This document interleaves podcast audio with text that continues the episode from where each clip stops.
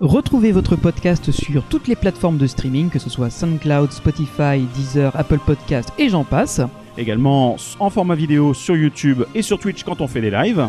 Et n'hésitez pas à nous soutenir aussi en allant sur notre page utip.io slash puissancepark pour nous faire des donations. ainsi que sur tous nos réseaux sociaux et sur puissancepark.fr.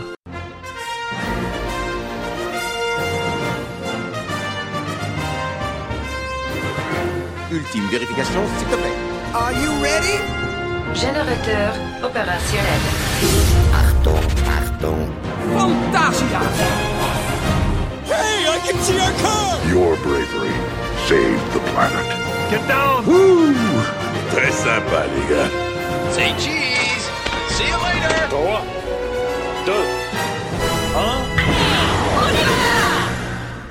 La première fois que nous étions tous ensemble au Futuroscope, c'était déjà il y a trois ans, mine de rien, le temps passe vite. Les amis, nous sommes revenus au Futuroscope cette année pour redécouvrir les grandes nouveautés de ce parc, et grande est un mot qui est tout à fait approprié, puisque nous avons pu découvrir Chasseur de Tornades, la grande nouveauté de 2022, et le nouvel hôtel, Station Cosmos. Vous l'avez bien entendu vu autour de moi si vous regardez cet épisode sur YouTube, je ne suis pas tout seul puisqu'il y a juste en face de moi le bon Greg. Bonjour Greg. Salut à tous. Désolé, je ne bouterai pas pour aujourd'hui parce que je suis trop occupé avec la régie. Donc voilà, mais Tout à fait. Et juste à côté de moi, Valentin. Bonjour tout le monde Alors, il n'y a pas toute l'équipe autour de la table aujourd'hui, puisque euh, différé oblige, certains de nos collaborateurs sont indisponibles, mais nous allons faire avec. Et si vous regardez sur YouTube, il y a quelque chose qui a dû vous choquer. Ah oui, là on est dans un vrai studio maintenant, là. on a un plateau Voilà, et tout. Merci nous Greg sommes dans un nouvel espace. Et oui, voilà, on est enfin dans le studio Radio, Puiss- bah, Radio Puissance Park. Bah oui, en fait, je sais bien, je, je- faisons du classement Non, produit, non. voilà, faisons du classement croisé on, comme ça. on aura le temps de faire un bon gros placement pendant l'épisode, t'inquiète pas. Ouais, ouais, et puis euh, et comme vous voyez sur la table, pour ceux qui ont la vidéo, euh, vous avez une petite boîte magique. On la mettra à profit de temps en temps dans certains épisodes. Là, elle est sur la table, elle servira. euh, vous verrez, c'est plutôt cool. euh, j'ai- j'ai j'ai hâte. On a programmé ça en deux minutes en se disant, franchement, c'est une connerie, mais on le fait ou pas? On le Bah fait. oui, Allez, bah c'est attends, parti. hein. Ah, on le Euh, fait, Une on le fait connerie carrément. dans, dans Puissance Park, ça a tout à fait sa place, c'est légitime. Tout à fait, legit.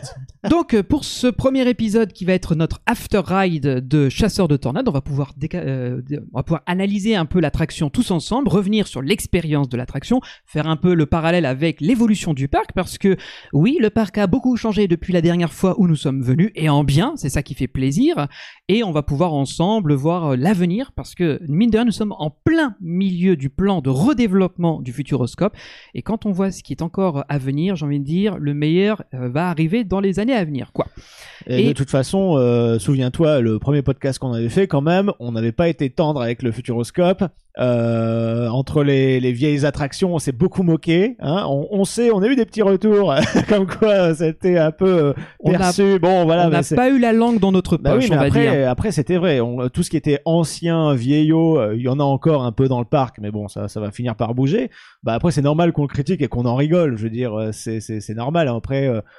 on a quand même notre libre arbitre.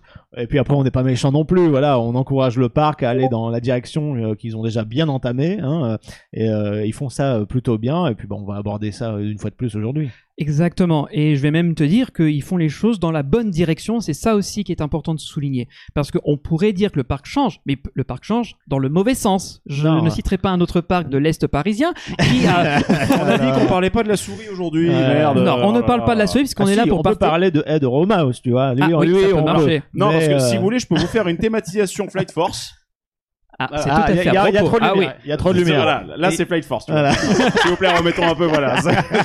C'est tellement vu et revu comme van, mais ça Cette marchera. vanne marchera toujours. tellement. Elle, est... Tellement. C'est ça. C'est malheureusement c'est ça. Bref. Merci les imagineurs. Donc, euh, la première chose que j'aimerais euh, qu'on revoie tous ensemble, c'est ce fameux plan d'évolution. Donc, si tu as possibilité de nous mettre la magnifique illustration pour Mais ceux qui bien regarderont. entendu, là voilà ton illus. Donc, euh, si vous peut-être regardez zoomer un peu dedans parce que sinon c'est un peu euh, voilà. Mais pour le- pour carrément. les auditeurs, enfin Alors, les personnes qui regardent. vous le les voyez- ça marche moins bien de regarder quelque chose à l'écran. mais bon. Mais en revanche, je vais quand même décrire et, décrire et analyser pour que vous compreniez mieux. Nous sommes donc en 2022 et nous sommes dans la moitié de ce fameux plan de réinvestissement du Futuroscope. Ça avait commencé en 2020 avec euh, Objectif Mars, leur premier coaster. L'année dernière, ça a été le nouveau spectacle nocturne qui est ce qu'il est, mais au moins on a vu qu'ils ont tenté de se renouveler. Une nouveauté. Voilà, 2022, c'est quand même une année assez lourde puisqu'il y a euh, Chasseur de Tornades, donc le- la, la nouvelle attraction qu'on va analyser juste après, l'hôtel Station Cosmos, plus euh, le renouvellement de certains équipements. Autant vous dire que l'air de rien, il y a pas mal de choses qui sont arrivées. Mais c'est pas fini parce que l'année prochaine, 2023, il n'y a pas de vraies grosses nouvelles attractions dans le sens littéral, mais c'est des renouvellements qui vont encore s'accélérer. Et je pense très, cer- très fortement à notre cher spectacle du Cube, qui va vis- visiblement revenir, mais sous une autre forme.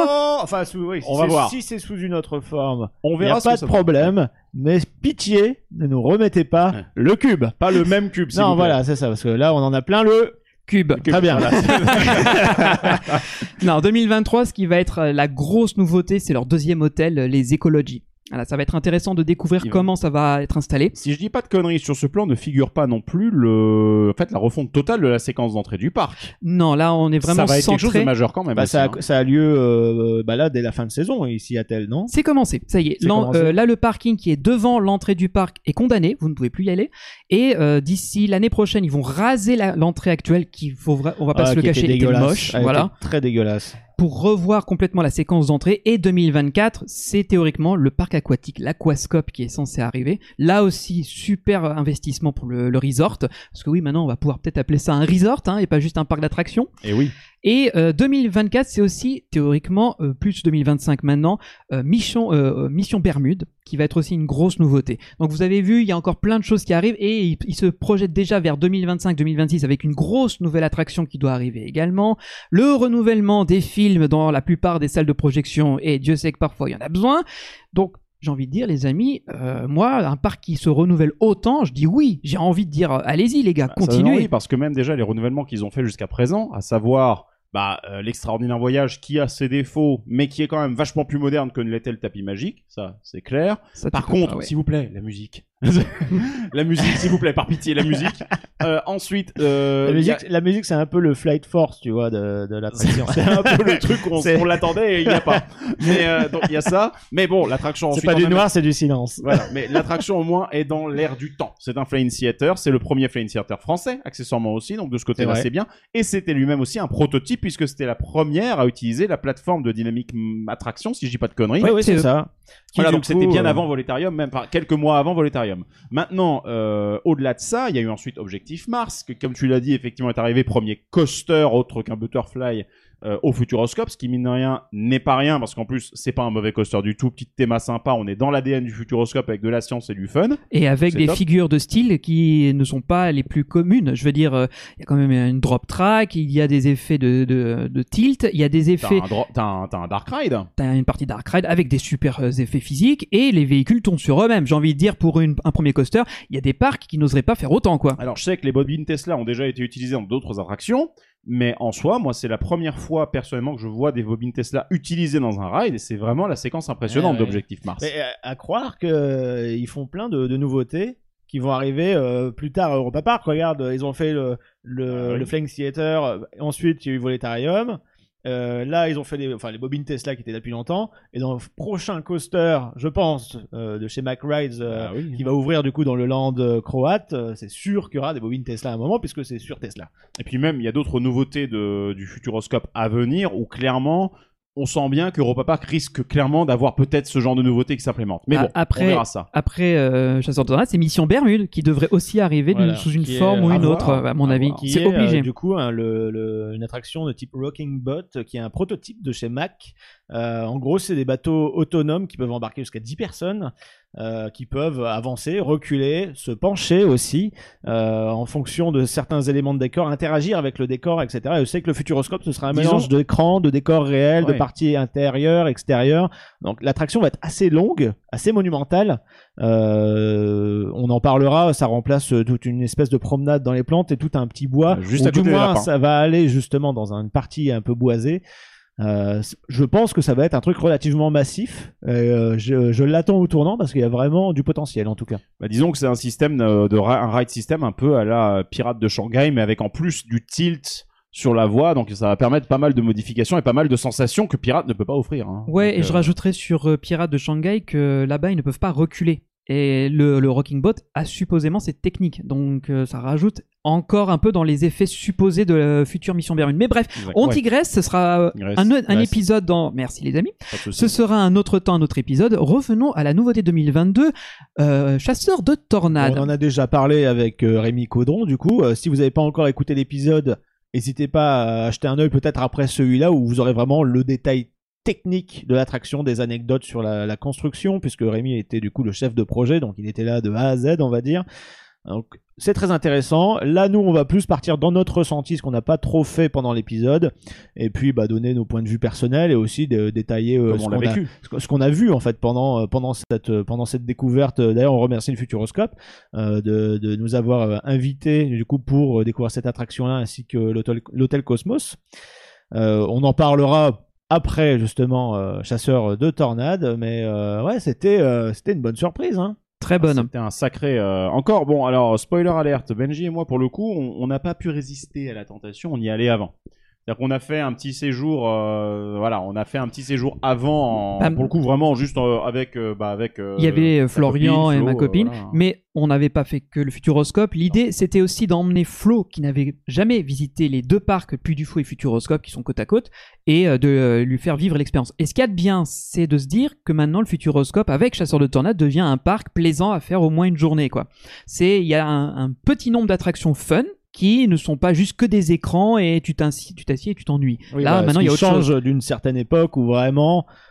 Moi, le Futuroscope, euh, j'avais pas envie d'y retourner avant euh, une dizaine d'années. Je me dis, ça vaut pas le coup. Bah, mais- Si tu te rappelles de l'épisode qu'on avait fait en 2020, Ah oui, on ça. sait ce hein. qu'on s'était dit. À un moment donné, on saturait d'écrans dans tous les sens. Les simulateurs, bah, t'es secoué comme des pruniers, mais au bout d'un moment, ça te donne mal au crâne. On a refait des simulateurs sur cette visite, on Bah, la peut plus. dynamique, effectivement, elle est, elle a, elle a son, elle a son, sa, sa fanbase et elle a son charme. T'as- t'as- tu, tu, tu plonges dans le temps quand tu l'as fait. Mais putain, ces bases de simulation Intamin, quoi. Et encore, Ouch. je me souviens plus.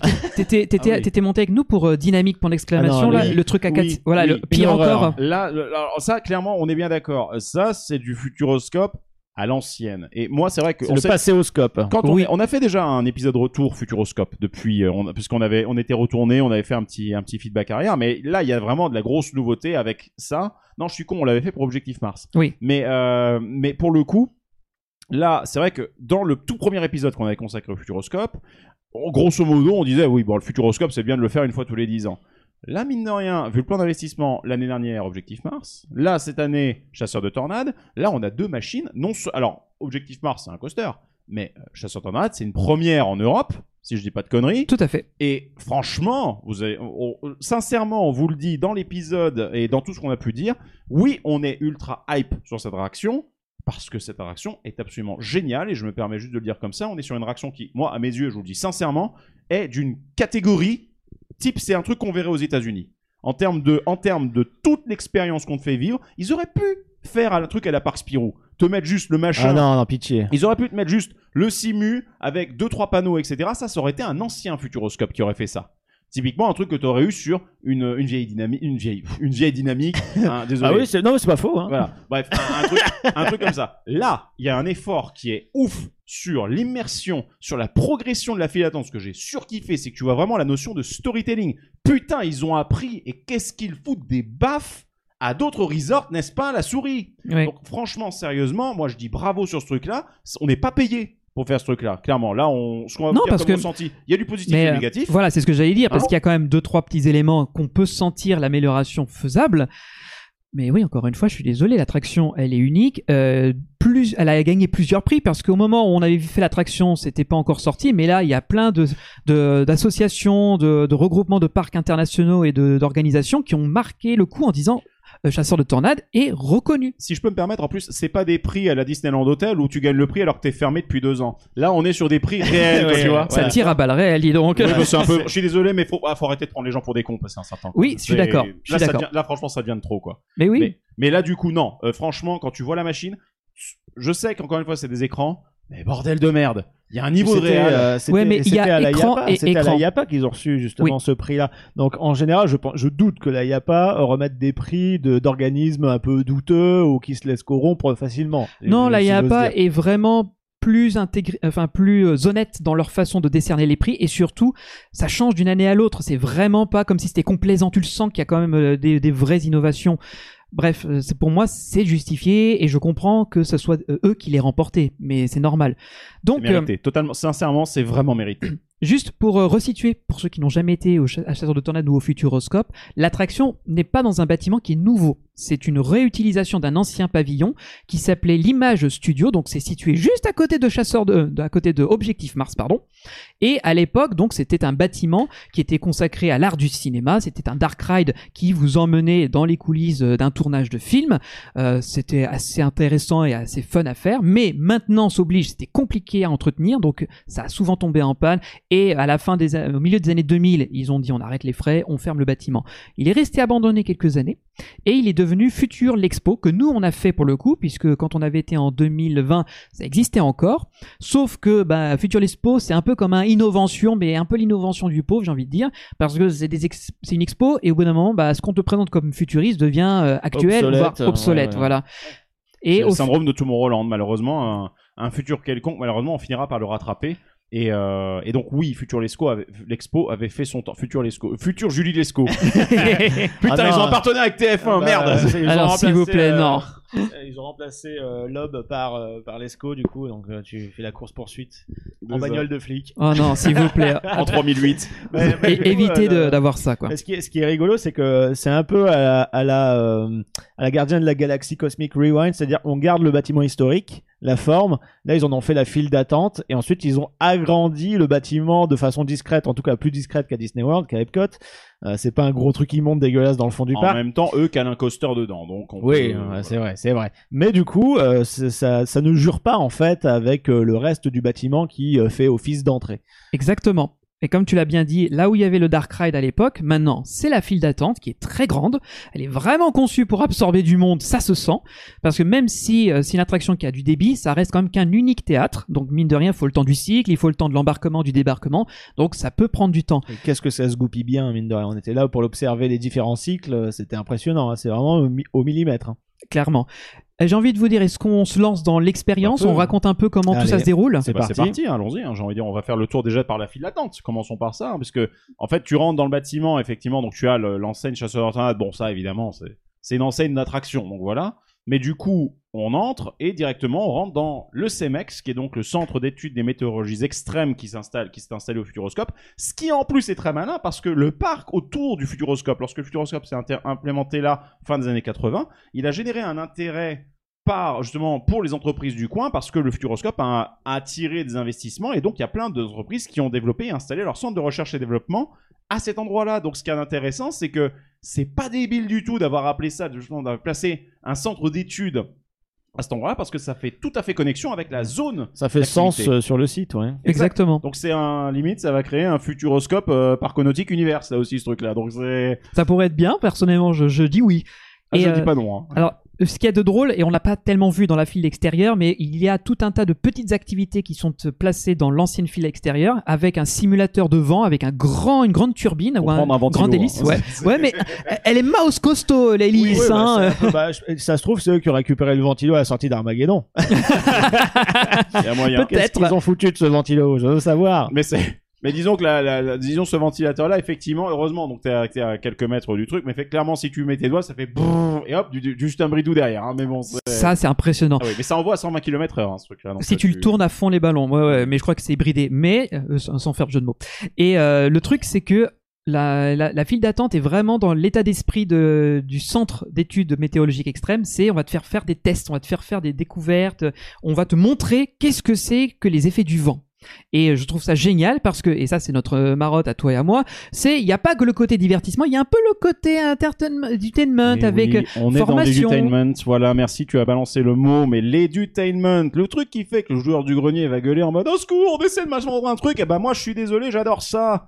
Au moins c'est une réaction dans laquelle tu sors t'es moins con qu'en rentrant. Bah Eh moi oui. je trouve ça bien voilà. Bah, après, il y a différentes façons de le faire. bien sûr. Euh, c'est vrai que les attractions euh, qu'il y avait à l'époque de Tomorrowland ou au début d'Epcot, Aujourd'hui, euh, ça passe pas. quoi. C'est c'est vraiment, tu te fais chier. C'est comme quand tu fais The Land à Epcot. euh, Je suis, bah, c'est sympathique, mais c'est très très vieillot et c'est vraiment une façon euh, peu intéressante de t'apprendre quelque chose. Même si au final, t'en ressens un peu enrichi, c'est sûr. Malheureusement, Mais c'est tu t'es fait chier pendant Exact. une minute. Epcot, malheureusement, souffre du syndrome de la cité des sciences plus plus. C'est-à-dire, c'est une cité des sciences avec du budget. Et pour autant, j'adore la cité des sciences, autant malheureusement, ça reste de l'expo interactive avec des petites maquettes à la C'est pas sorcier, mais il y a très rarement des trucs dans lesquels on va te faire vivre quelque chose avec, tes, avec Bah, ton corps. Du- et du moins, quand tu en ressors, t'as Oui. pas envie de le refaire. Voilà, tu dis c'est bon, je l'ai fait. basta. Exactement. Alors que là, on est vraiment dans une expérience complètement différente. Euh, que ce soit les visiteurs ou nous, la première chose qu'on voulait faire, c'était de refaire un tour pour, euh, pour, euh, justement voir les détails, voir certaines choses qu'on a ratées, ou alors bah, tu as la compréhension en moins. Enfin, je veux dire, tu n'as pas besoin de réfléchir au deuxième tour parce que tu connais l'histoire. Et là, tu peux vraiment regarder la technique, les détails, tout ça. Et au même titre qu'un pirate des Caraïbes, t'as envie de le faire plusieurs fois pour vraiment apprécier en fait de façon très similaire mais différente parce que tu vas regarder ailleurs, tu, vas avoir une autre façon de vivre l'expérience, mais tu as envie de le refaire. Et même une troisième fois, Ouais. etc. Moi, en tout cas, c'était c'était ça. Quoi. Et je rajouterais d'ailleurs que, hum, alors, Greg et moi, quand on est allé la première fois au parc, on a vécu l'expérience comme un visiteur lambda, c'est-à-dire file d'attente, pré-show, main show et sortie. Tandis que nous, quand on est revenu avec euh, toi et, et Johan, en VIP on direct. est, voilà, on est entré par VIP. Oui. Non, mais ça a un impact parce que on a squeezé cette file d'attente qui, mine de rien, est vachement riche et on va la montrer dans quelques instants.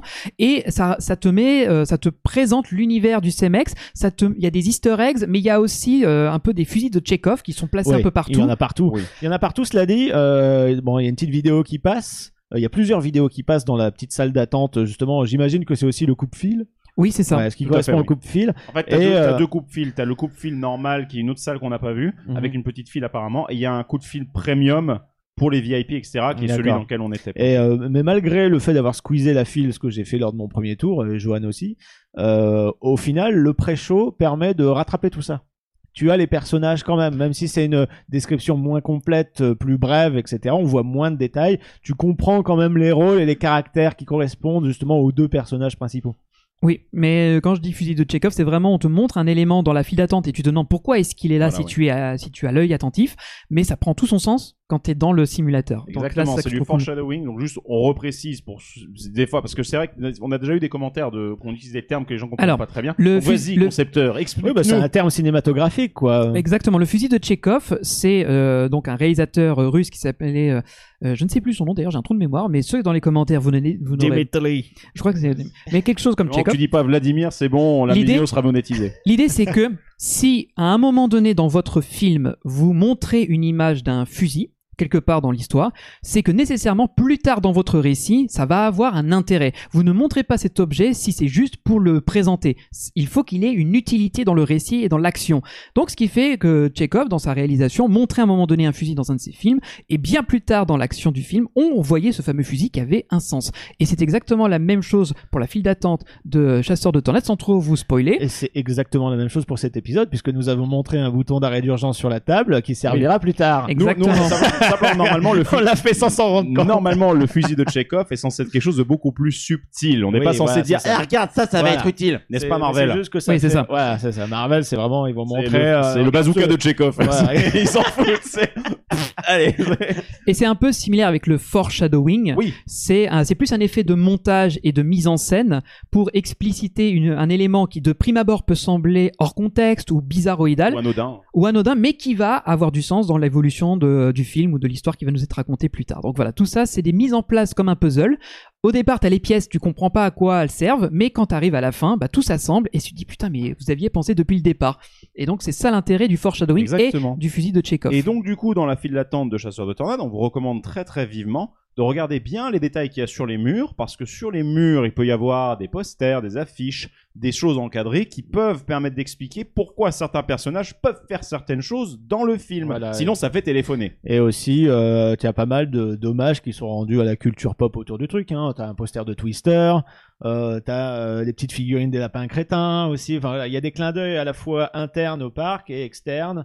Euh, et aussi un placement de produit vachement subtil euh, avec euh, justement euh, la voiture dont on parlera plus On tard. tout à l'heure, elle va avoir sa Ouais. petite séquence, la voiture. parce qu'elle est- Bah, tu parles justement de la présence des lapins crétins, c'est parce que dans le le- l'univers, le, lore dans lequel se déroule le chasseur de tornades, le CMX, est installé au Futuroscope, ce Eh qui a oui. du sens. Peut-être qu'à un moment, ils ont eu une pause, ils sont partis faire les lapins crétins, ils sont revenus plus tard. Donc ça va avoir un très gros impact, d'ailleurs, ce que tu dis, parce que là où certaines attractions peuvent avoir le, le syndrome, comme par exemple Star Tour, dans le Star Tour 1, justement, tu décolles d'une base spatiale qui est clairement pas l'endroit auquel tu te trouves dans le parc. Oui. Donc tu as une décorrélation, alors certes, ça permet de se projeter mieux, mais c'est vrai que c'est toujours un truc qui m'a... C'est pour ça que quand j'avais fait Star Tour Origin, j'avais refoutu la- le, spa- le spatioport sur Terre. Il y en a qui ont gueulé dans les commentaires, mais ta gueule, c'est moi qui fais les calculs.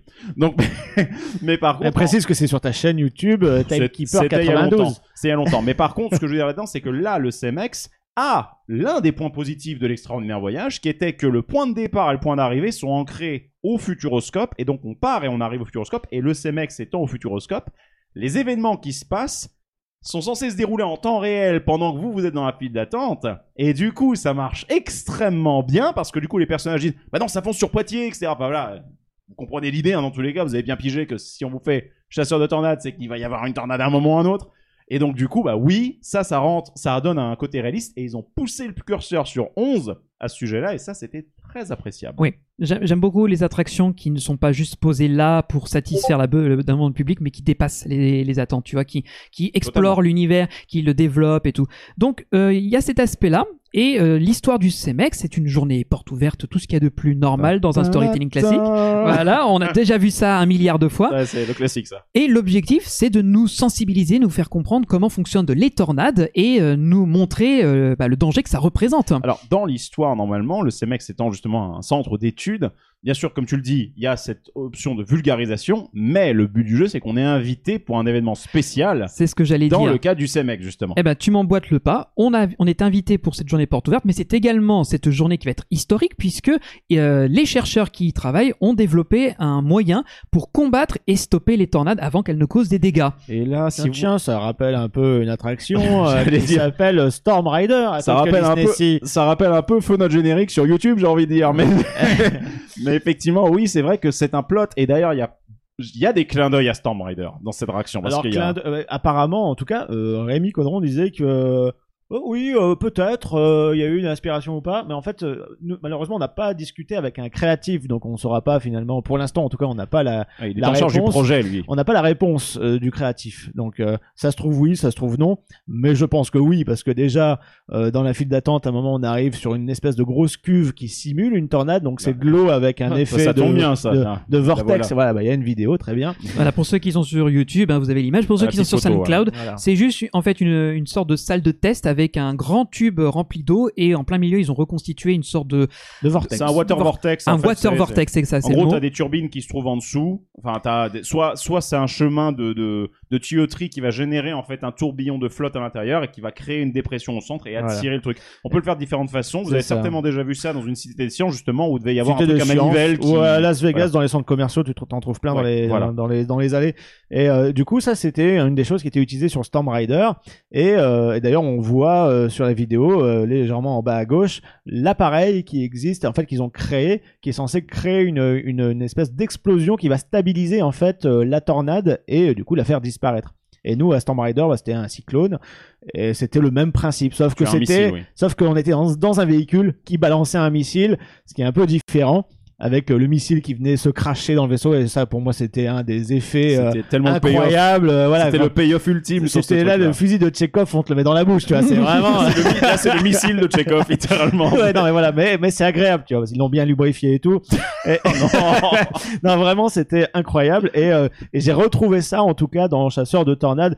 Pas exactement la même chose, évidemment, mais on est dans ce, dans ce délire euh, météorologique qui, du coup, euh, même si c'est pas forcément le futur, c'est très contemporain et ça montre des technologies et donc ça s'ancre très très bien au Futuroscope. Et je rajouterai par-dessus que là, tu as la référence d'un côté parc, mais il y a aussi la référence cinématographique Bien derrière. sûr, à Parce Twister. que Twister, forcément, on ne peut Bien pas ne sûr. pas penser à Twister quand on voit cette technologie. Parce que, alors, cette machine qui s'appelle accessoirement le Trombix, déjà me fait vraiment penser à Dorothy dans le film du même Oui. nom Twister. Même si et dans Twister, Dorothy, euh, parce que j'étais un gros fan de ce film-là. Je crois que c'est juste pour analyser, pas pour euh, c'est stopper la uniquement tornade. pour avoir Voilà, de c'est- l'analyse. C'est en fait Dorothy normalement dans Twister est censé être une sorte de grosse cuve dans laquelle il y a plein de petits émetteurs Oui. et qui va, en étant dispersés dans le vortex, vont permettre de tracer et de modéliser la tornade en Ouais. 3D. C'est ça, mais mais c'est aussi la façon dont ils utilisent, ils emmènent ce trombix Oui. au cœur de la tornade. On va y arriver. Y dans lequel il y a ce, euh, ce- ce 4x4 qui est conçu spécialement par euh, le CEMEX pour pouvoir rentrer Alors, par dans la le tornade. CEMEX et par, euh, du coup, j'ai Alex oublié Faure. son nom. Alex Faure.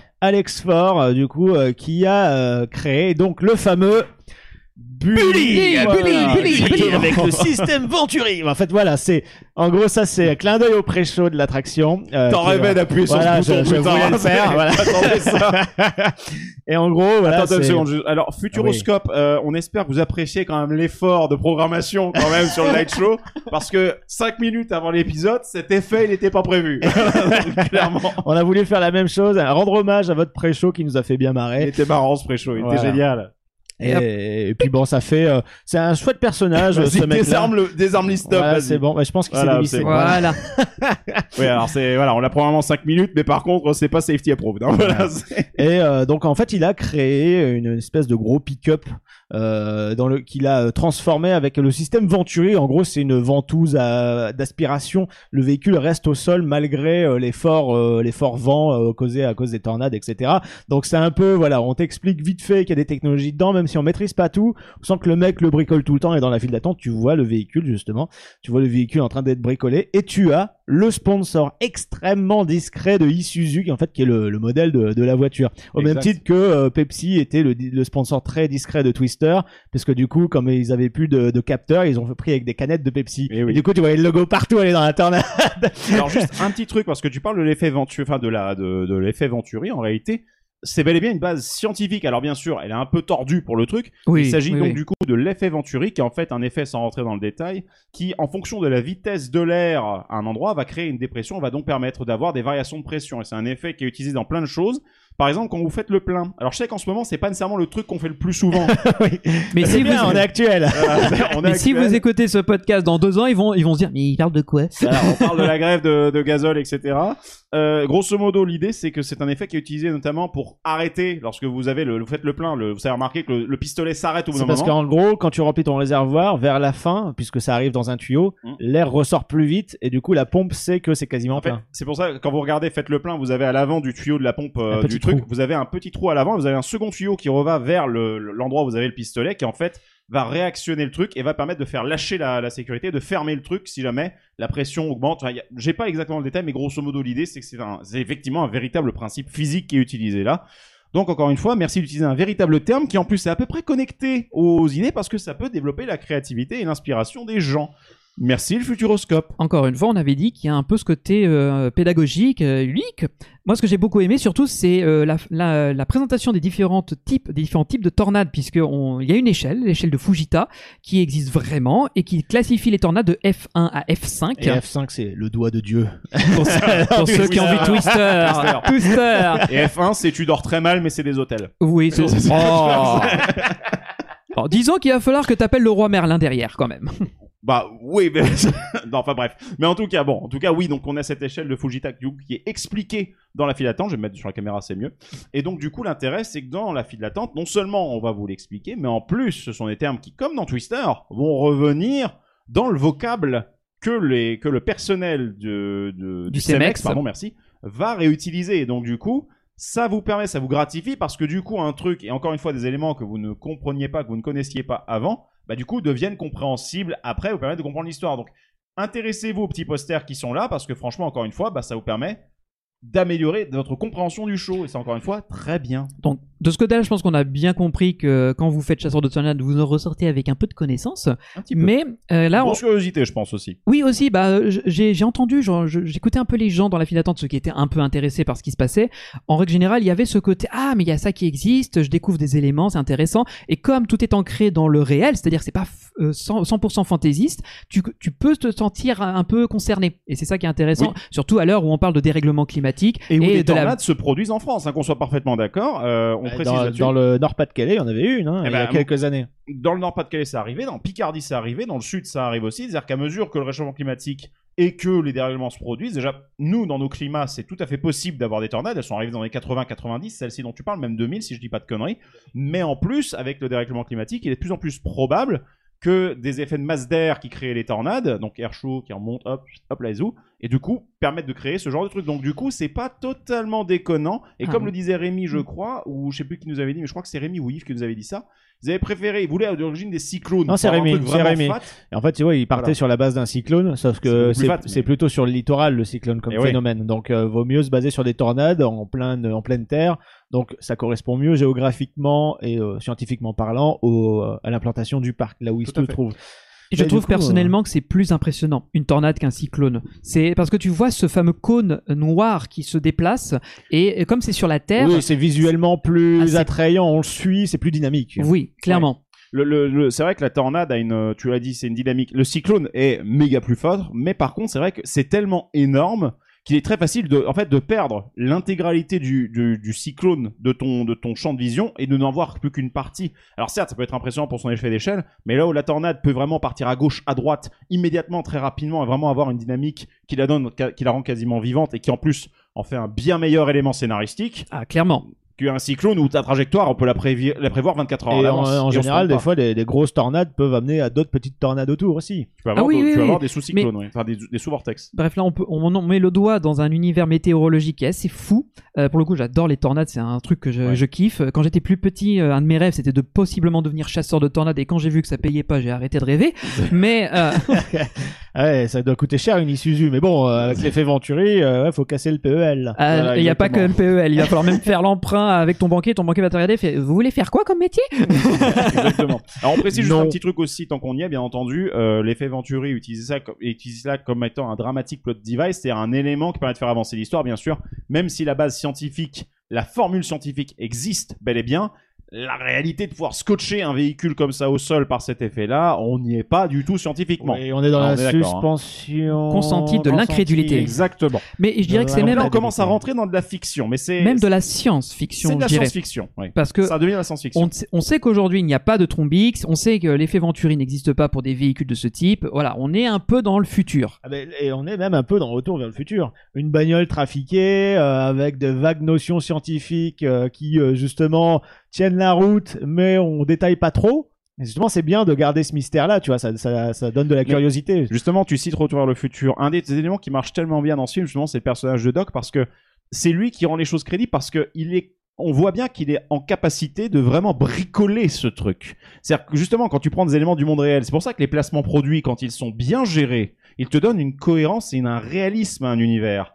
Par contre, quand ça devient juste du James, enfin, regardez par exemple dans James Bond où t'as des trucs Sony, à des moments c'est un peu relou, mais ça crée quelque chose de finalement crédible parce qu'il utilise le même produit que toi. Et tu vois qu'effectivement ces gadgets sont pas si éloignés des tiens.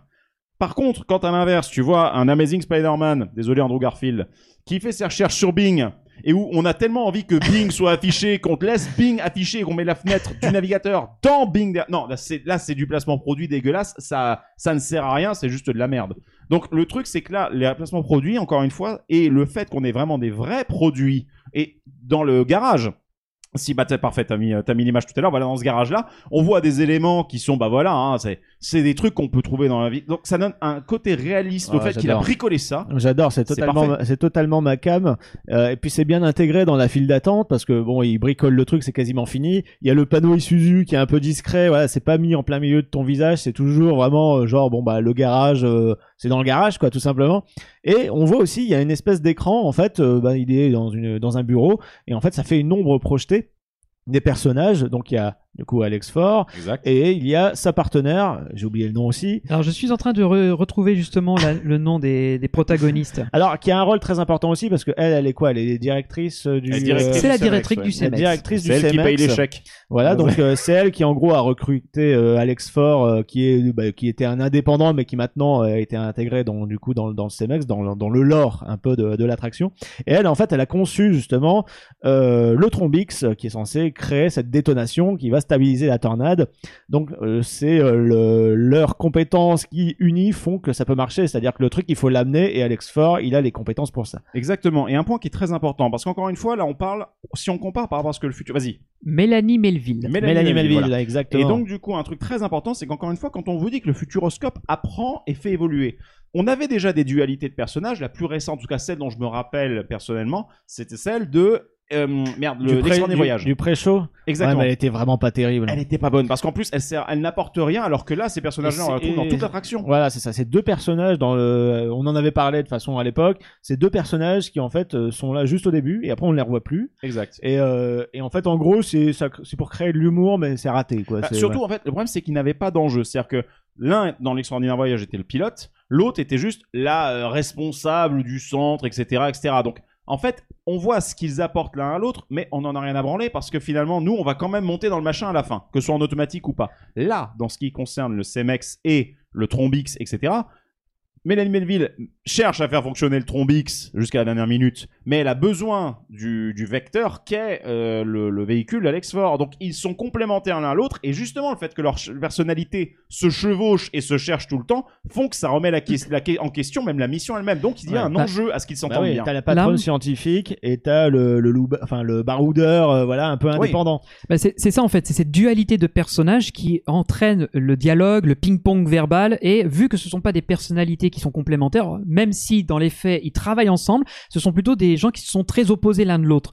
Ce qui, ce qui justement permet de créer cet, euh, cet attachement qu'on va avoir vis-à-vis des personnages. Certains vont se sentir plus proches d'Alex Ford parce qu'il y a ce côté un peu baroudeur, Voilà, on s'identifie euh, euh, voilà. à celui qu'on. Et Mélanie. Melville, qui est vraiment la scientifique, qui passe sa vie dans son euh, laboratoire à trouver des solutions, à développer des technologies, mais qui est pas forcément du terrain, tu vois. Elle est, elle est vraiment, comme on dirait, un rat de laboratoire, quoi. Tout à fait. Et la rencontre de ces deux univers fonctionne très bien parce que là où le l'extraordinaire voyage a raté son, son coup, c'est que bah, on s'attache beaucoup plus à leur univers vu que tout est cohérent. Mais en plus de cela, euh, ça va nous permettre de nous ancrer encore un peu plus dans le réel. On croit qu'ils existent, on croit qu'ils sont là, on croit vraiment qu'ils font leurs recherches parmi euh, parmi nous dans la file d'attente. Et là, euh, l'image que j'avais mis avec notre bon Bully, on Oui. voit que sur le- si là Bully, vous êtes Bully, Bully. sur- voilà avec l'effet d'écho. Si vous voyez à notre droite, il y a un il y a une sorte de mur où on voit on distingue. Alors pour ceux qui sont sur SoundCloud, je vous le décris. Ça marche bien, ouais. Vous, le- vous l'avez, vous avez une sorte de machine à café qui semble être un peu dans l'ombre, mais en fait c'est un,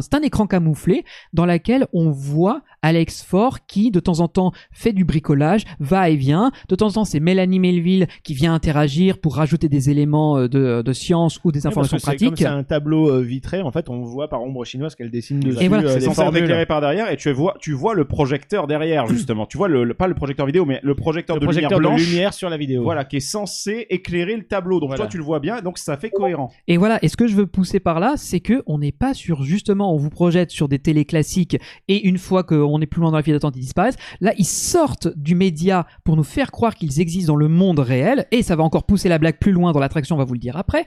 Mais là, pour le coup, c'est là que je trouve que c'est génial. Ils ne se contentent pas de placer des écrans et de dire ils sont parmi nous et on avance l'histoire. On casse cette euh, logique d'écran pour nous faire croire que littéralement ils sont Et dans ça- le bâtiment. Ça, ça marche plutôt bien euh, parce que autant au début on a des écrans, on voit des, on voit leur ordinateur, on passe dans le bureau de l'un et de l'autre. Elle, on la voit aussi faire ses expériences euh, comme si elle était à distance parce que fallait pas. Je pense qu'il faut rester un peu éloigné du Trombix quand il est en mode test. Euh, et en fait après justement on a ces scènes où ils sont censés être parmi nous et tu as euh, cet effet de projection avec aussi euh, la spatialisation du son qui est intéressante Aussi, pour faire oui. croire que voilà il y a des trucs qui bougent etc. Exact. Alors je me permets d'ajouter un petit truc aussi sur les personnages et sur leur écriture parce que au tout début quand tu écoutes les messages qu'ils se laissent les uns les autres, parce que tout marche au tout début par une logique de messages interposés. Et au tout début tu te dis ouais ils sont dans les clichés. C'est-à-dire le laboratoire qui est en mode euh, je suis pas à l'aise, ça c'est une caméra, etc. Et le baroudeur en mode vas-y je pose mes couilles sur la table, etc. Clairement, hein, on est d'accord.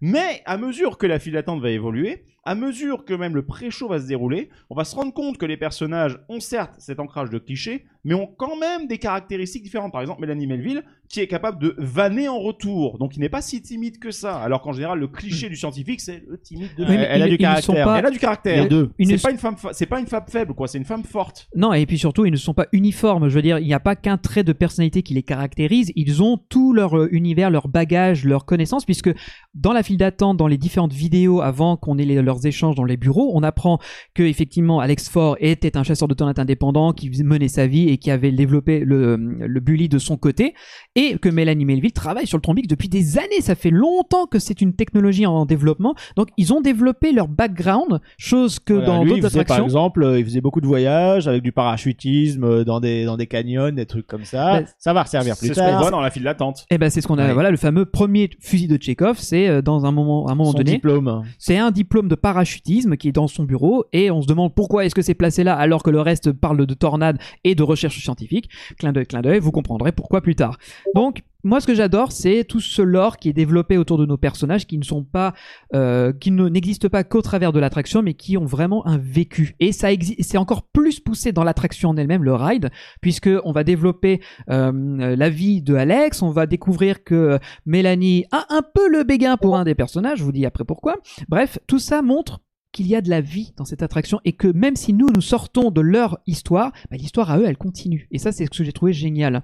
Et là, je pense qu'on va arriver petit à petit, parce qu'on on évolue dans cette file d'attente, et en même temps que cette file d'attente évolue, les conditions météorologiques à l'extérieur évoluent. Elle se dégrade. Elle se dégrade. Et justement, on nous apprend qu'il y a, euh, au fur et à mesure, on apprend que. alors, on on peut spoil, hein, je veux dire, Bah, derrière, on va quand non, même parler du truc. Donc, euh, Déjà, euh, comme tu as dit, on, on a un moment donné, on arrive dans une toute petite, un tout petit couloir de file d'attente où il y a de la projection sur une sorte de planisphère Ouais. et on découvre qu'une cellule orageuse est en train d'arriver. Alors, pr- prime abord, on peut pas comprendre ce que c'est parce que si on n'est pas météorologiste, on voit du rouge, on voit de la toponymie, on comprend pas. Mais si tu connais un peu une carte, tu te rends compte que en fait c'est un- c'est le Poit- c'est la zone de Poitiers. Ou si tu as, si déjà utilisé Windy aussi, parce que c'est en fait, ce sont les, c'est le, c'est l'hygrométrie, c'est la carte de précipitation. C'est la même chose que vous avez sur, Ouais. euh, sur l'application Windy, enfin sur le web service Windy. Quand vous allez dans un parc, que vous voulez voir s'il y a de la flotte, bah, vous affichez le radar météo et c'est un radar Voilà. météo que vous Ça voyez. vous, et ça vous donne le, pourcentage Donc, Windy, de, de probabilité. Tout ça. W-I-N-D-Y. Et, Et puis, euh, euh, et Pas puis ça- Wendy, hein, c'est pas. Et,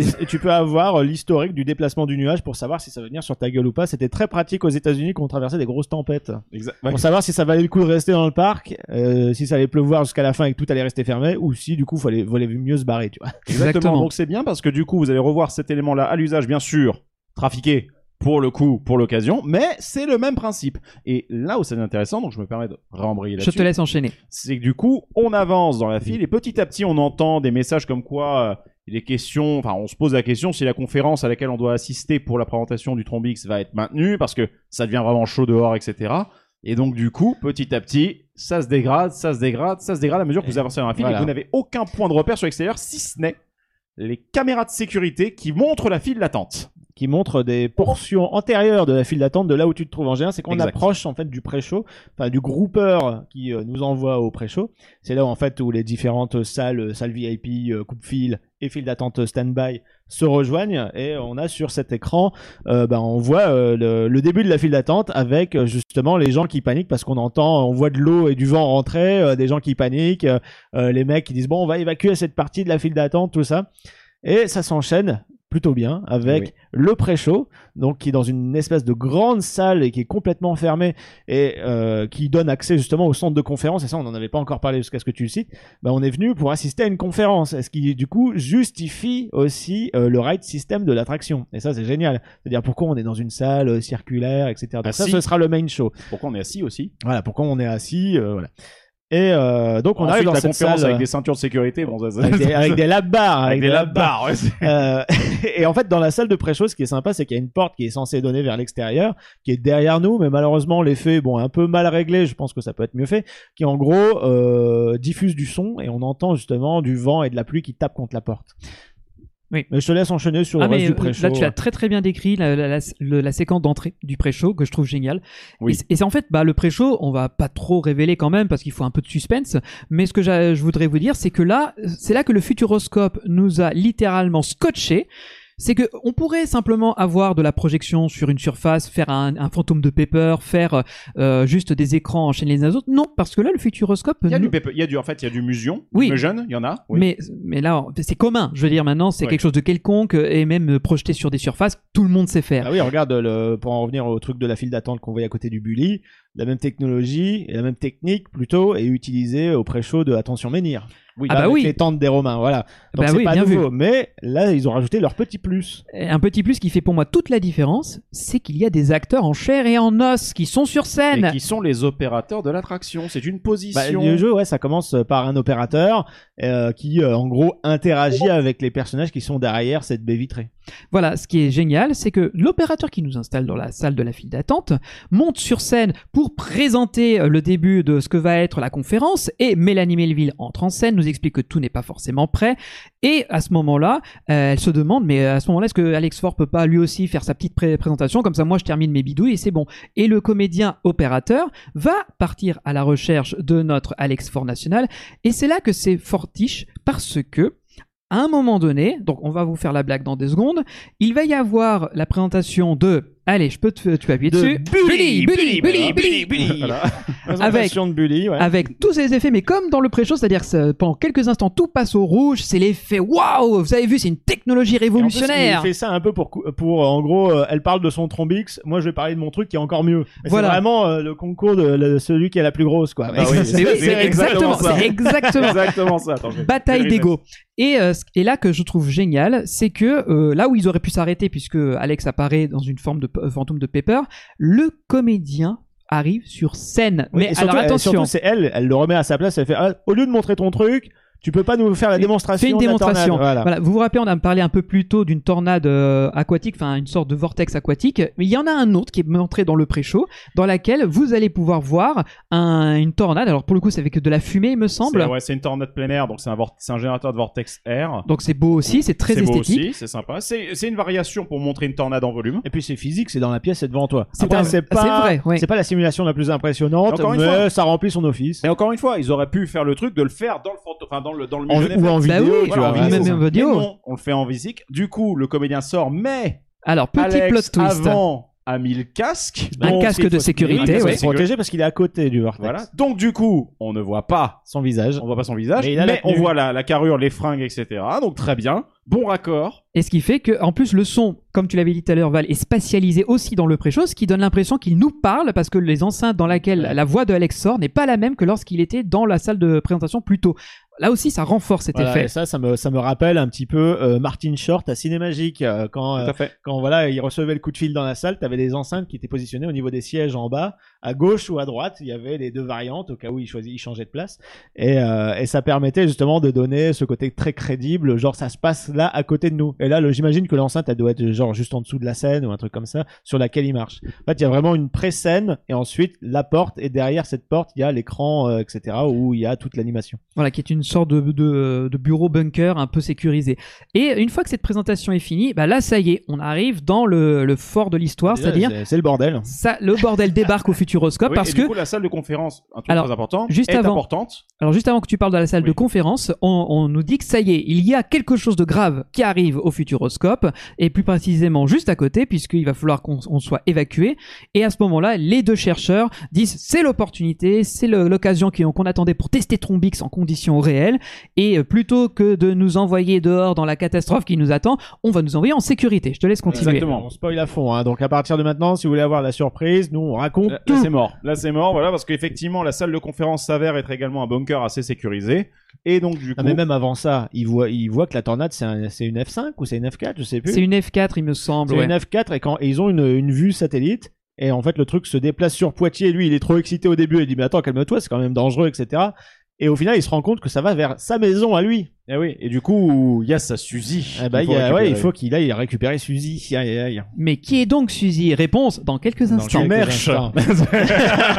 euh, Alors- on va dire ça parce que ce que je viens de dire Ouais. est totalement, Voilà. totalement valide. Voilà. Alors c'est vrai, C'est totalement factuellement, mauvais goût, mais vous- totalement mais vous, valide. vous ne savez pas encore. avec Mais quand oui. même, euh, du coup, comment elle s'appelle J'ai oublié son nom, euh, son prénom. De qui? De Mélanie Melville? Mélanie, ouais. Anyway, Et voilà. du coup, Mélanie, ah bon, tu as une fille? Parce que bon, il a, il a un certain âge, il a la quarantaine euh, presque bien tassée, on va dire. Oui, voilà. On a dit, ah bon, tu as une fille euh, tu sais, Question à peine innocente. Voilà. Voilà. Et donc, comme tu l'as très bien dit, Greg, ça y est, nous entrons dans la salle sécurisée en attendant que la tempête passe et en attendant qu'on puisse nous présenter euh, tous les équipements du CEMEX. Et ça tombe bien, parce que là, ça y est, à partir de maintenant, nous commençons l'expérience, puisque avant même que les portes ne se referment, avant même que tout commence à s'activer, il y a déjà un effet de chaud qui se déclenche. C'est la porte centrale qui se déverrouille pour nous faire, euh, pour nous révéler le bully prêt à partir sur le terrain. Et voilà, et ça c'était un truc très malin de la part du Futuroscope, c'est Ouais, qu'en fait il y a deux lancements. Et oui, Ouais. il y a un premier lancement qui est juste un top que les opérateurs peuvent donner quand la salle est en train de se remplir pour faire patienter les gens. Donc il y a déjà un premier petit show, enfin bully qui se révèle avec juste euh, une ouverture d'écran, etc. Le temps que les gens arrivent. Et lorsque tout est installé, vérifié, verrouillé, ils peuvent vraiment lancer le show, mais on a déjà quelque chose qui s'est passé devant nous à ce moment-là. Et donc du coup c'est cool. Et je rappelle que c'est un vrai bully. C'est toujours pas de la projection, c'était un vrai 4x4 qui est posé sur la scène. Il y a une structure en dessous motorisée. voilà. hein, Alors là, c'est hein. un peu Il est pas- technique, mais il n'est ouais, pas il- motorisé par son propre. Il n'y a pas de moteur dans ce. Non, truc-là, c'est il est allégé c'est au maximum. Mais il y a tout un effet qui va se déclencher quand l'attraction va commencer, qui est vraiment fun. Et il y a ce, fu- il y a ce léger euh, voile de fumée qui est au sol, qui cache les infrastructures, et euh, tout s'active. Et à ce moment-là, il y a aussi notre Alex Ford physique, qu'on avait vu dans le pré-show, qu'on va retrouver dans le main show, qui cherche les clés pour euh, lancer Bully et pouvoir se par- euh, partir à la recherche de Suzy. choix très judicieux justement. C'est dans le pré-show, il est un peu habillé comme un schlag avec sa doudoune et puis son, son gilet à capuche. Et là en fait, bah il met sa capuche puisque c'est la tempête, tu vois. Et que la tempête tape contre les volets qui sont un écran en fait derrière lui, qui sont le fond de cette petite scène là. Euh, le vent tape, etc. On sent que voilà, ça commence vraiment à être euh, la tempête dehors. Donc il a mis sa capuche, tu vois. Donc et il passe, mais on le voit que de profil d'eau, trois quarts, trois quarts de profil, tu vois. Donc euh, on voit pas son visage et ça pareil, il va courir, il va chercher ses clés de voiture, etc. et il va rentrer dans la bagnole. Ouais, et c'est là qu'une fois qu'il est monté à bord, que tout est sécurisé, hein, que les opérateurs ont fini la séquence d'embarquement. L'opérateur a un bouton à appuyer dans la bagnole pour valider qu'il est bien présent et à partir de là, ça lance la suite du show. en fait. Voilà, et les opérateurs sur dans la scène s'assurent que les rangées sont bien remplies, que tout le monde a bien baissé le harnais et que les portes d'entrée et de sortie sont verrouillées parce qu'il y a plein de sécurité. Parce qu'une fois que c'est lancé, c'est là qu'on sent qu'il y a de la technologie derrière. Ça enchaîne très très ça vite. hein. patate une fois que c'est lancé. Regardez-moi cette plateforme, bordel de merde. Regardez-moi ce truc, ce système. Donc c'est un, c'est un motion theater de dynamique attraction, si je ne me trompe pas. C'est exactement ça. Imaginez donc vous êtes dans un gros amphithéâtre circulaire, vous êtes tous sur des grosses rangées de sièges avec vos lap-bars, et en fait le, le sol va se, se dérober en fait autour de ce gros cercle, la grosse plateforme sur laquelle on se trouve. Celle-ci va se surélever et, se- et tourner sur elle-même. Elle va créer des mouvements en fait euh, haut, bas, bon relativement légers. Hein. On va dire que c'est du jeu de 1m50, peut-être 2 mètres grand mètres, maximum. peut-être. Quand t'es à l'arrière, c'est ouais, ça va être 2 mètres. Voilà, donc euh, tu te fais chier, euh, Greg. je revois le truc, je me dis waouh. Non, c'est- tu, tu repenses au confort des sièges parce que c'est vrai qu'ils sont très confortables. Alors pour ceux qui sont sur YouTube actuellement, vous voyez le, le show qu'on a filmé à l'époque, et pour ceux qui sont sur SoundCloud, donc là vous vous rendez compte de l'infra qu'il y a derrière et qui permet de rendre le show crédible, puisque une fois que tout est déclenché, le fameux bully que vous voyez actuellement à l'écran part du bureau des- du CEMEX, va dans l'écran techniquement comme si nous vivions son départ. Puis après, Et- il revient récupérer la meuf aussi. Enfin voilà. Voilà, il y a toute une mise en scène. Et là, surtout, c'est là que vous le voyez à l'image si vous êtes sur YouTube. Le véhicule réapparaît sur une scène supplément, une scène ultérieure où il va chercher la fameuse Suzy, notre Alex Mais Ford. ouais, en fait, euh, bah, Suzy, euh, c'est pas sa fille, c'est sa petite chienne. Voilà. Voilà. Il est fier de sa vache. Voilà, Mélanie, comme ça, elle il est fier de sa connerie. Mélanie, elle est pas trop jalouse. Non, voilà. mais, mais, ça- mais tu vois, ça, cette scène qui en soi n'apporte rien à l'histoire puisque c'est, euh, ça, n'a- ça ne, ça ne fait que ra- rallonger Ouais, la bah, durée du show. si, Ça rajoute quand même le, le, le petit gag parce que Voilà. euh, on se dit merde, il y a la vie de quelqu'un en jeu. Il vient de traverser une route euh, super périlleuse avec des tornades. Bon, il y, a eu, il y a eu des séquences aussi avec un camion citerne sur l'autoroute, tout ça, tout a merdier. Et, euh, et au final, c'est juste pour récupérer son, son petit chien. En plus, tu vois le mec qui sort du 4x4, qui va récupérer une grosse peluche du chien. ça se voit que c'est faux, mais en fait, ça fait, c'est rigolo, quoi. Ça, Ça passe. marche. Et surtout, ça marche très très bien. Pourquoi? Parce Bah, que ça marche très bien, un peu comme la vache de Twister, quand il y avait l'attraction Twister. Oui, c'est ça. On voit cette C'était le truc le plus pété de toute l'attraction. C'était la vache factice accrochée à des câbles qui tourne sur elle-même dans la tornade. Et en fait, ça faisait marrer tout le monde et c'est devenu le truc culte. Là, oui. le- c'est à peu près le même niveau avec le petit chien, quoi. C'est ça. La petite chienne, Et ce qui pardon. est très bien justement. et du coup, ce qui est génial avec... te fait rire quand je dis Non mais t'aimes bien le dire, hein, la petite chienne, voilà. Mais ce qui est très bien en fait là-dessus surtout, c'est que là encore une fois la conception est géniale. Pourquoi? Parce que en réalité, bien sûr, la scène de départ dans laquelle vous avez le bully, il y a un rail qui se trouve, enfin il y a une trouée avec le rail qui se trouve en dessous qui permet de faire bouger le, le Le véhicule. véhicule, le Et en réalité, la scène suivante, celle que vous voyez actuellement à l'écran, se trouve juste quelques mètres plus tard. Et donc, du coup, vu que la plateforme peut tourner à 360 degrés et que vous ne voyez pas les connexions entre les écrans, parce que quand c'est refermé, c'est un écran Oui, tout voilà, plein, vous êtes dans vous une salle circulaire entourée d'écrans. Évidemment, ça on Exact. l'a pas dit. Et en fait, quand le quand le 4x4 repart, l'écran se referme, comme tu l'as dit, et en fait, euh, l'écran qui nous entoure devient comme un écran de cinéma, mais on, on se croirait dedans parce que autour de nous aussi, enfin au-dessus de nous, on a beaucoup de ventilateurs, des effets de lumière, de spot, euh, voire de de, de bruine euh, qui Ouais. tombent sur nous parce qu'on est dehors, on est dans la tempête, donc ça souffle, euh, il y a de la flotte, etc. Après, c'est un niveau raisonnable de flotte parce qu'il faut pas non Oui. plus que ça sente le moisi dans la pièce au bout de deux jours. Non, et puis surtout les infrastructures, je pense qu'elles aimeraient pas l'eau à Ouais, voilà, c'est ça. Il y a quand flou, même quoi, beaucoup. de- oui, c'est quand même des écrans LED hein, un peu partout. Donc, faut pas non plus que ça aille dans tous les sens. Et euh, le voilà, le mélange écran et, euh, et du coup euh, éléments physiques vraiment tangibles qui euh, rentrent dans la pièce de façon discrète parce qu'à chaque fois l'écran va s'ouvrir quand nous on sera orienté vers une autre portion en fait où il y aura de l'image et derrière nous ça va commencer à s'ouvrir parce que c'est pas non plus c'est des systèmes assez lourds quand même euh, ça on pourra vous le montrer on a on a des vidéos qui vont peut-être euh, popper Euh, maintenant, oui, voilà, c'est ça. Attends, on va les mettre, Euh, les vidéos, pas de souci. et on vous montre en fait, euh, voilà, on voit le mécanisme de l'écran qui est quand même euh, archi lourd, donc euh, ça met du temps et en fait, Ça, bah, c'est on est, porte-écran, ça. voilà, c'est ça, on est temporisé par d'autres, euh, bah, par euh, déjà la vidéo. Euh, les effets de mouvement de la plateforme, plus aussi là à ce, moment-là avec le camion citerne, t'as des effets d'explosion, de enfin ça projette de la fumée avec des spots au moment où c'est, enfin c'est synchronisé avec des explosions qui ont lieu dans le film. Et euh, le, tout ce combo-là, en fait, c'est vraiment, on est submergé en fait de, de, de sensations et on se rend pas compte en fait des, des ficelles derrière. Seulement quand on le fait plusieurs fois, évidemment. Mais c'est ça comme, qui est- comme ça nous, qui est- comme on est des gros connards, on tourne la tête pour voir ce qui se passe derrière. Oui, mais parce Ah ouais. qu'on a envie de, de comprendre. Mais mine de rien, c'est là que l'attraction est très puissante. C'est que c'est pas juste un simulateur avec un écran devant toi et des effets de mouvement. C'est qu'il y a aussi des effets de, des effets de sens sensoriels avec la fumée, avec l'eau, avec le vent. Et le vent, il envoie quand même du patate, enfin de la patate. Oui. Et il y a aussi euh, des effets qui, n'étaient pas activés lorsqu'on y a été, mais malheureusement, Ouais, normalement, ça ils devraient avec fonctionner. une pièce euh, qui est arrivée, euh, enfin en gros, elle est arrivée quand nous on est partis. Mais en gros. Dommage. les, les fameuses explosions du camion qui étaient montrées tout à l'heure en vidéo, c'est censé être un effet très spectaculaire là aussi pour le public puisqu'on est censé recevoir la, la fumée dans la, dans la, tronche, ouais. pour avoir la sensation que l'explosion nous arrive dessus. Donc imaginez un peu une fois que tout fonctionne quoi. Et surtout, un truc très important, encore une fois là-dessus, c'est que cette attraction-là, ces effets-là sont permis par le fait d'utiliser de la LED et de l'écran LED. Parce que l'écran LED va émettre lui-même la lumière, alors que s'ils avaient fait ça en vidéoprojection, en projection vidéo normale, t'aurais tous les faisceaux, tout ce qui est fumée, light show, aurait bavé dessus, on n'aurait rien vu. Oui, bah c'est pour ça on en discutait avec Rémi Caudron. c'est un des problèmes qu'il y a sur le cube d'ailleurs, parce que les mystères du cube avaient aussi quelques effets de light show qui parfois bavaient sur un écran et faisaient qu'on Ouais, avait- on voyait la toile blanche. C'était un spectacle fait avec le cube, donc. euh, Ah, mais là, mais là, là, là, justement, on en on parle. verra ce que vous allez faire pour Voilà. renouveler le Voilà, Futuroscope. ouais, on attend de voir ça. On, on vous attend au tournant, attention. hein. ne décevez pas parce que là, le, le doigt est sur la gâchette euh, du fusil à pompe.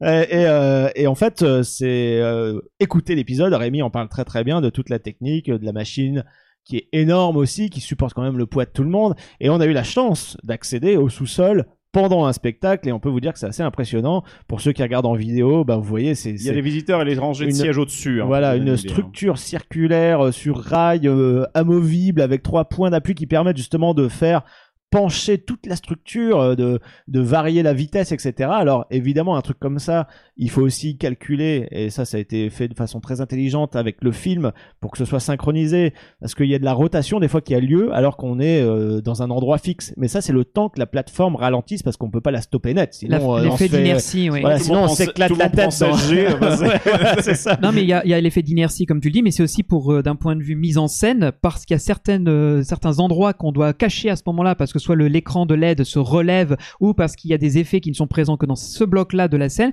la plateforme tourne mais la scène a l'air d'être statique et c'est ça aussi que je trouve incroyable, c'est d'avoir euh, maximisé euh, l'exploitation du lieu pour que d'ailleurs on ne se rende pas compte si on tourne ou si on est à plat statique. Le seul problème que ça a, mais là malheureusement c'est le Techos qui parle, mais le seul problème c'est que du coup ça occasionne du flou de mouvement, puisque malheureusement quand la plateforme est en train de tourner et que les écrans en fait, l'image en face de vous tourne en même temps que la plateforme, vous donnant l'impression que dans votre référentiel vous ne bougez pas, Le problème, c'est que les LED, elles, elles défilent. Hmm. Et donc, vous ne pouvez pas avoir de netteté Ça dépend. horizontale. Et donc, il y a des moments dépend. vous voyez bizarrement que c'est flou alors que ça bouge pas. J'ai envie de dire bon. que le flou ne dérange pas dans certaines scènes parce que quand on est dans la tornade et que c'est le sbeul, Oui. bon, c'est pardonnable, on peut comprendre euh, que c'est peut-être la pluie, etc. Mais d'autres qui sont plus clairs quand euh, justement euh, la tornade est dégagée, qu'on est plus en, intérie- enfin, en intérieur, tout ça.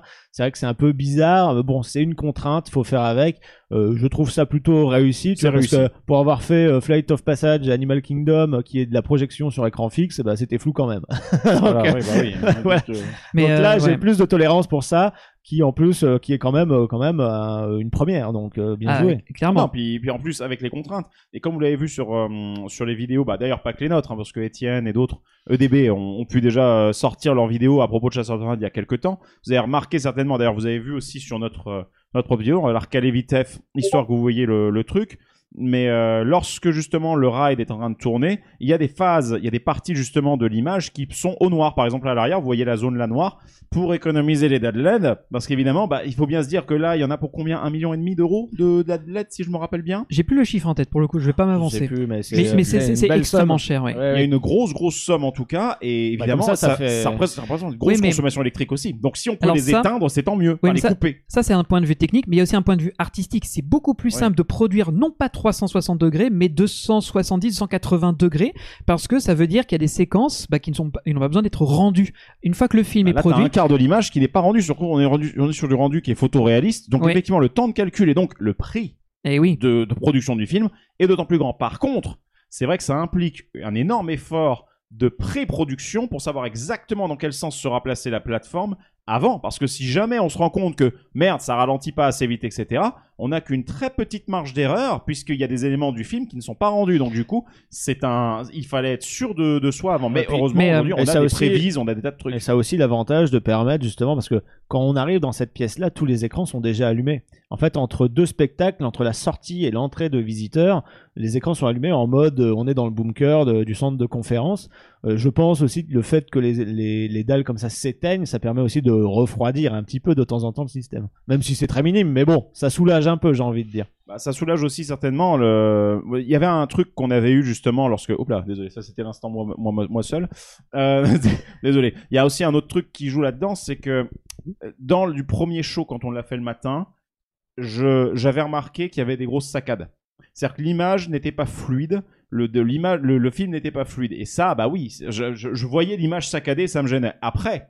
Dans les autres shows, il n'y a plus le souci, donc je pense que le problème a dû être résolu. non, c'est comme euh, comme l'informatique. Le matin, tu le lances, l'ordinateur, il a pas eu son café, donc forcément, il est T'es un pas peu.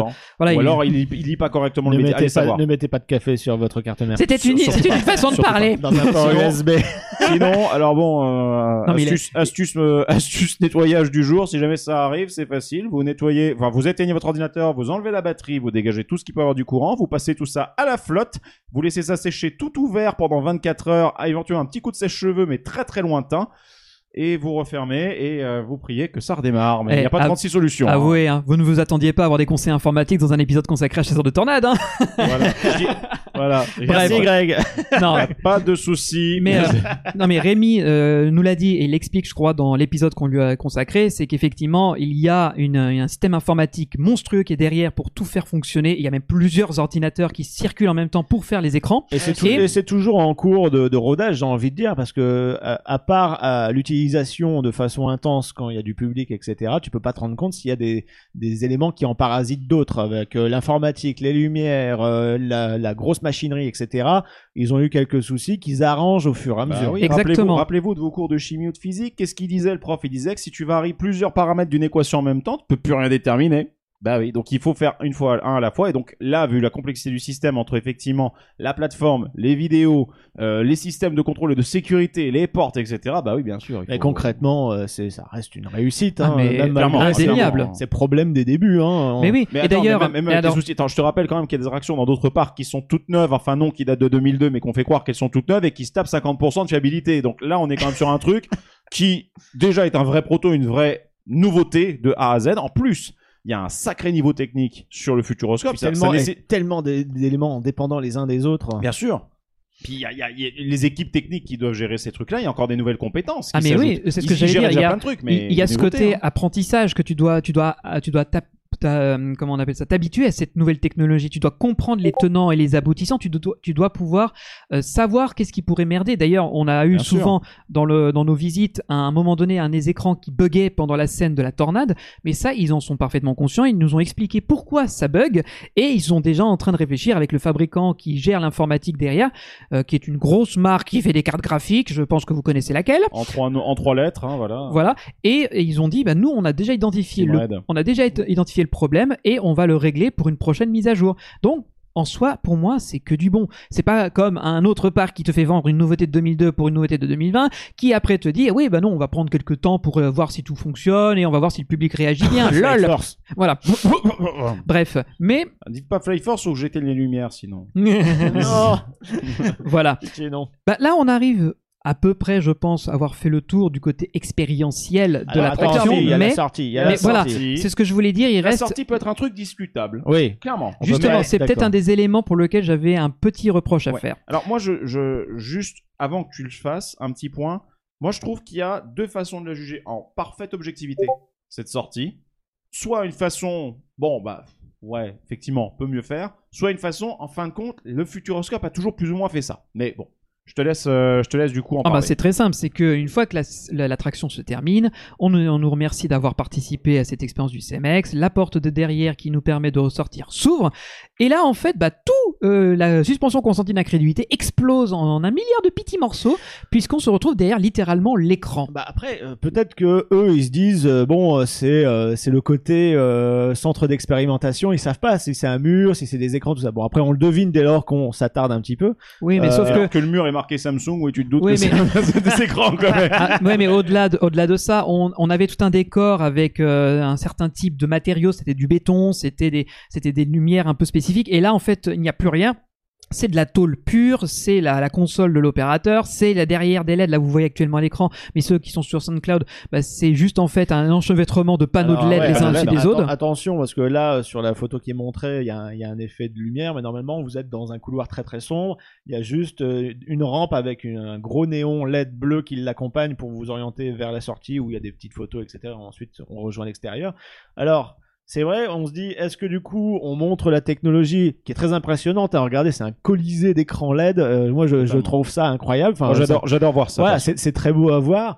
Après, ça nous sort du thème. C'est ça qui est un petit peu euh, dommage. Mais euh, bon, après, euh, c'est côté futuroscope. C'est vrai que quand tu Bah sors- les gens qui s'attardent, en tout cas, c'est- c'est-à-dire peut-être 5% voire moins du, du public, euh, ils sont tous bouche bée en disant voilà vache quand même. hein, ils, ils font pas de la merde. Oui, voilà, vraiment, et- et je vais tu veux de la technologie, bam. Allez, boum. et- Bouffe je- du pixel là. Et surtout que derrière, juste que quand tu as quitté cette- le, le fameux main show, tu te retrouves dans un post-show qui te permet de faire une photo avec un effet de tornade avec une incrustation fond vert, qui est pas dégueu, donc ça a l'air sympa. Et il y a ce long couloir avec des effets de lumière qui te guident vers la sortie avec ces effets euh, de, euh, comment on appellerait ça C'est des strobos avec du. enfin, c'est, c'est- des voilà, avec, pulsation. avec de la variation de lumière qui t'indique le chemin pour te diriger vers la sortie. C'est Et, très beau. et là, on revient un peu dans le monde du CMX. Enfin, je veux dire, graphiquement, ça me rappelle un peu plus le CMX que lorsqu'on était euh, sorti derrière l'écran. Encore une fois, ensuite, pourquoi est-ce qu'on dit il y a deux teams Effectivement, c'est vrai que c'est dommage parce qu'on on avait vu euh, le travail qui avait été fait sur justement le, le toute l'immersion, toute le- tout le build-up, toute la montée en régime qu'il y avait sur cette attraction. Et sur la fin, effectivement, on sort et. et- mais, d'un autre côté, pourquoi est-ce que je disais qu'il y avait deux teams? Parce qu'effectivement, sur attractions comme par exemple le Kinemax ou d'autres, si je ne dis pas de conneries, en sortant, tu voyais les pellicules et tu pouvais même voir certains projecteurs. Donc en fait, le Futuroscope a toujours eu cette, ce petit côté dans les sorties d'attractions en certains cas de te montrer le fonctionnement de la technologie. C'est pour ça que pour moi, là où, enfin, chez un Disney qui te vend de l'innovation, qui te vend de la d'immersion, ça passerait pas du tout.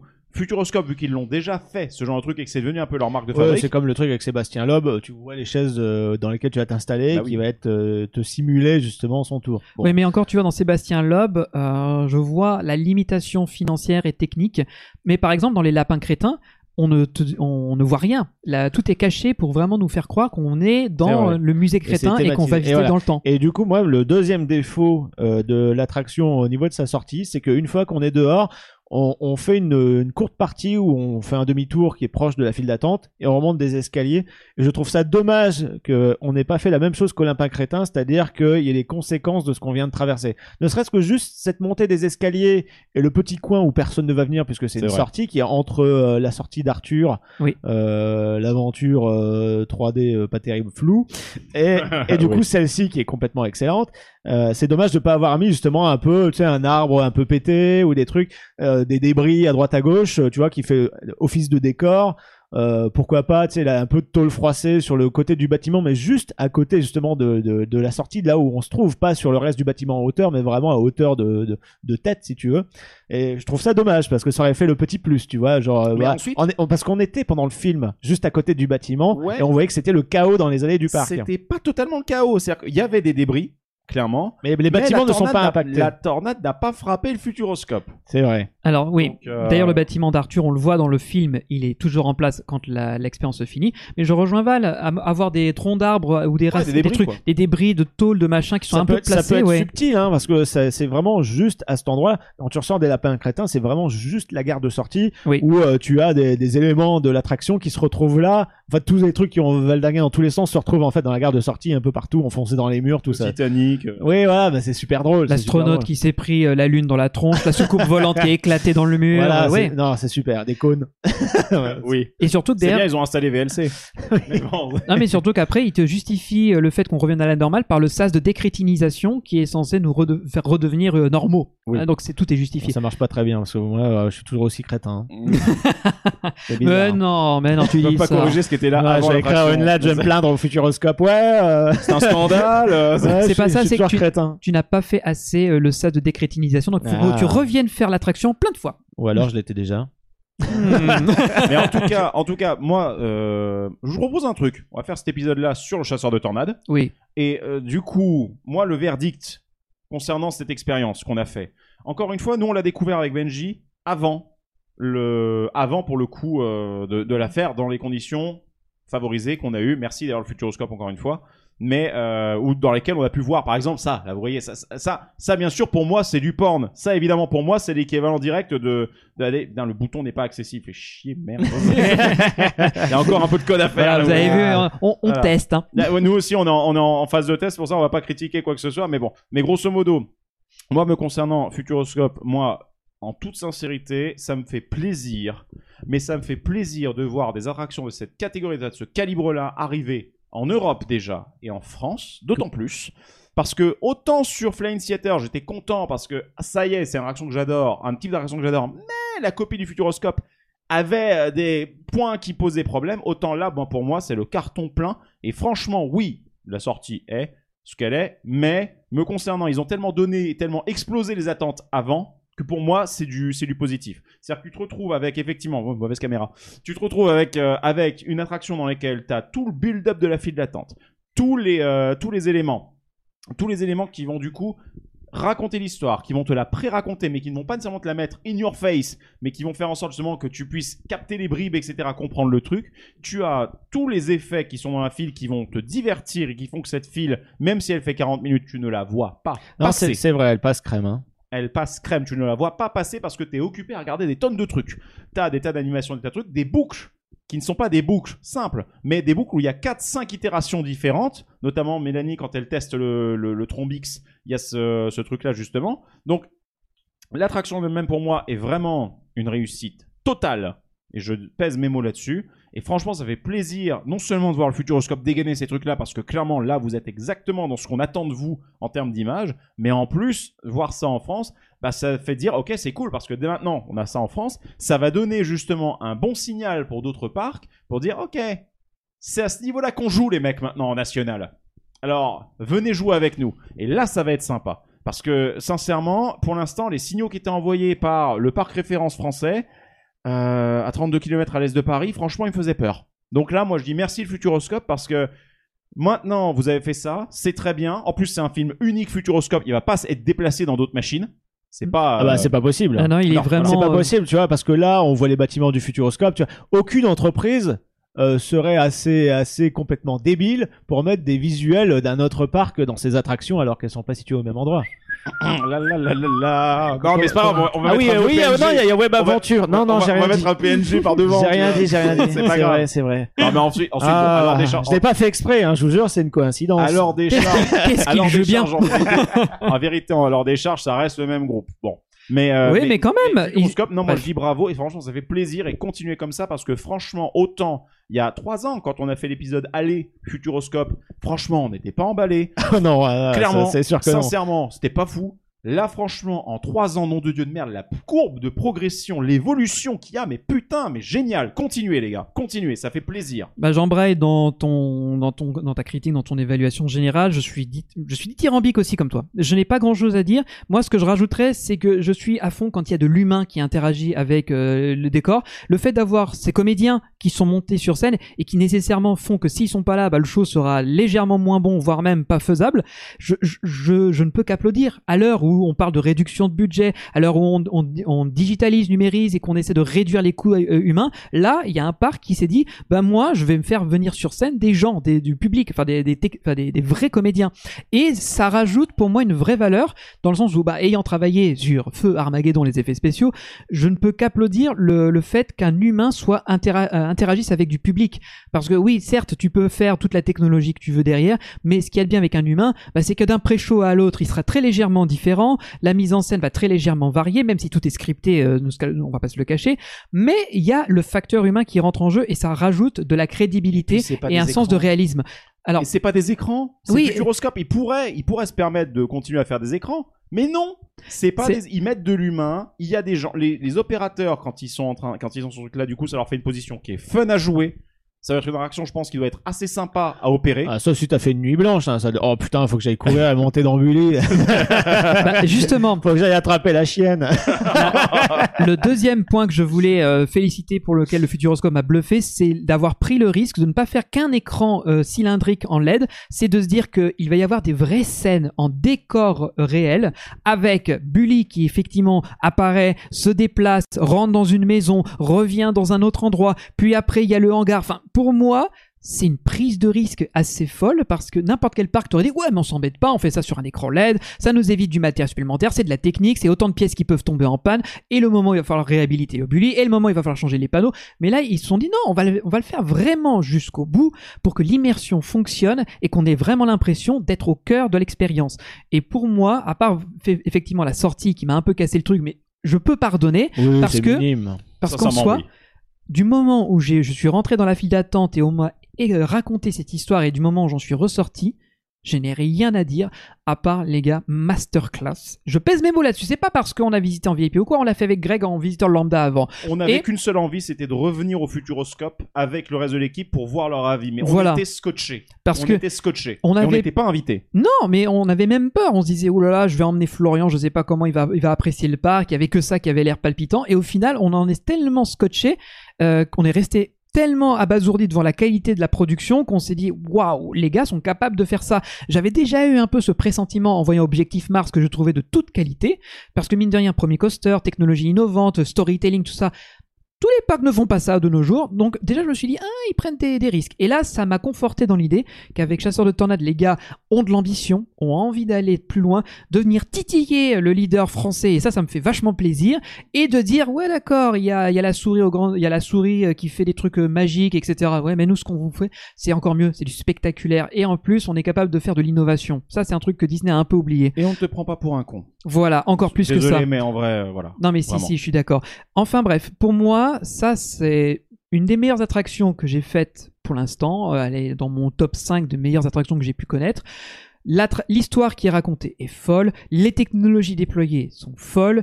Euh, moi, en plus, c'est la réutilisation d'un bâtiment qui est bien exploité et qui est même agrandi pour l'occasion, qui me, que je trouve génial. La technologie est innovante, même si dans quelques années ça peut vieillir et ça, ça va arriver forcément. Ça reste des écrans et des écrans, bah, ça se met à jour. Et quand on voudra raconter une nouvelle histoire, on garde la technologie de la plateforme et on refait un nouveau storytelling autour. On remet à jour les médias. Ce sera toujours une possibilité. Bref, pour moi, Futuroscope, les gars, vous avez tapé un grand coup sur la table. Je suis impatient de voir ce que va, devenir Mission, Mission Bermude dans quelques années, mais je suis sûr qu'on va être bluffé, j'ai pas de doute là-dessus. Et l'aquascope. Et l'aquascope aussi, mais c'est encore dans un autre registre. Franchement, les gars, bravo. Voilà, c'est tout ce que j'ai à dire. À toi, Val. Pas grand chose à dire de plus, euh, si ce n'est que euh, une, une, une, chose très très simple que je ne vois pas forcément, euh, par exemple, à la sortie de, euh, de, de Web Adventure à Spider-Man, où on pense que justement la, quintessence de l'interactivité du public avec un écran, euh, bah, c'est de faire des piou piou piou. Bon voilà. Là, bah, il y a de l'écran partout, il y a de l'écran partout, mais il y a le, le, le, le tangible qui vient s'immiscer justement dans cette aventure, que ce soit par les comédiens, même s'ils ont un rôle minime, mais c'est vrai que tu peux rajouter des interprétations des fois de façon subtile, comme tu le faisais à Armageddon, comme certaines personnes le faisaient aussi. Euh, ça c'est bien. Euh, ensuite, ben l'attraction qui est fun, euh, qui en fait est très sérieuse, mais sans se prendre au sérieux aussi. Tu vois, ne serait-ce que le, le détail euh, de la chienne qu'on peut trouver dans la boutique, et ça c'est très intelligent euh, de vendre la peluche. Regardez, Ça, ça- regardez ce merch, déjà bien. Voilà. merch, Et tu as- voilà. tu as Suzy et ils vendent du coup du merch euh, qui est- j'ai l'impression d'avoir préparé un truc du téléachat en train de montrer les trucs. Tu- tu- tu- Le, le télé à chien, le télé à chien. Télé à chienne. Non voilà, mais c'est bon du merchandise qui, qui vient inspirer de l'attraction, euh, des trucs qui euh, élargissent un peu ton champ de, de connaissances avec euh, bah, des livres qui parlent de tornades, etc. Donc c'est plutôt cool. Donc l'attraction, la thématique, son histoire, la technologie, tout se combine à merveille. Voilà, juste le petit hola sur la sortie, mais bon, c'est, c'est, j'ai envie de dire, c'est un détail, c'est pas ce qu'il y a de plus important. Mais en tout cas, voilà, contrairement à certains euh, leaders qui se disent ouais, c'est super, c'est la technologie des écrans, euh, des trucs, des piou piou. Euh, là, en tout cas, le public était unanime à la sortie, c'est dire les gens se regardent comme ça. Moi, en tout cas, qu'on était dans la dernière rangée que je vous conseille parce que qui Oui. est plus fun. J'allais dire, après, on va peut-être vous donner deux, Voilà, trois on va tips. vous ouais. donner des petits tips après. Euh, bah, en fait, tout le public devant moi, les familles, euh, les couples ou autres, ben, ils se regardaient tous les deux en disant putain c'était ouf, euh, c'était trop bien, etc. Ou alors des gamins qui étaient complètement euh, fous. Et refait. Euh, hein. ou alors euh, certains qui étaient euh, terrorisés, euh, genre euh, parce qu'ils y croyaient. Euh, C'est vrai que quand t'es petit, euh, tu vois un truc, tu fais un truc comme ça, tu sais pas où est la frontière euh, réalité. euh, voilà. Nous, bon, on est des des cassos qui regardons le, le- la moindre dalle LED, forcément. Mais euh, voilà, c'était en fait c'est simple, c'est le le, le, le, le fait de voir ce- ces réactions dans le public et de moi-même à la fin m'être tourné euh, vers euh, Johan et vers toi ou toi je sais plus en mode putain c'était trop bien. Euh, bah voilà c'est ça fait toute la différence en fait parce que ça m'a ça m'a marqué. Je veux dire aujourd'hui même si tu te dis ouais c'est un full show écran bon c'est toujours la même histoire c'est toujours le même script etc mais j'ai trop envie de le refaire. Bah, j'ai envie de dire, voilà ce qu'on peut faire avec des écrans. Oui. Tout simplement. Oui, oui, Voilà. et ça, pas- c'est une masterclass du bon usage de la Oui. technologie des écrans et pas du fait de. Enfin, C'est pas un écran pour dire que c'est un écran. C'est, il sert une histoire, il sert un propos. c'est de l'écran plus, c'est de l'hybridation. Il y a de l'écran plus du physique bien fait. Alors, en vrai, Disney sait faire aussi. Par exemple, moi je trouve que Mickey's and Minnie Runaway Runaway Railway avec la projection et les intégrations sont très très sympas. Et franchement, vous voyez, on critique Disney, mais là ils ont fait un truc qui, à moi, à mes yeux, je me dis, pas mal, pas dégueulasse du tout. Mais là, pour le coup, Futuroscope Ah, qui là, dégaine avec Ah, non. 10-15 fois moins de budget, Non, mais ils ouais, te font ça. ça. tu dis, mais génial. c'est aussi c'est aussi le, le côté budget c'est 20 millions Oui, pour exactement. 20 millions ils arrivent à pondre un truc comme ça qui te fout une tarte Pour Euh, 20 millions, t'as même pas euh, les ampoules qu'ils ont enlevées dans le Flight Force. Non, mais c'est clair, les vieux, les, les vieilles lampes halogènes et enfin, Tellement. Bref, euh, c'est vrai que Mickey's Runaway Railway, tu sors de là, tu dis ah c'était fun, c'était cool, etc. Mais regarde, c'est le même système euh, trackless, c'est euh, bon, c'est des projections et puis c'est un peu mou comme aventure là. C'est vrai que t'as quand même un côté dynamique, même si t'as pas de sensation forte à proprement parler. C'est pas un coaster, même euh, Objectif Mars, c'est pas forcément un truc qui donne les plus de sensations, sauf la chute, qui est quand même pas mal. mais ça, combine en fait vraiment tout ce qu'il faut.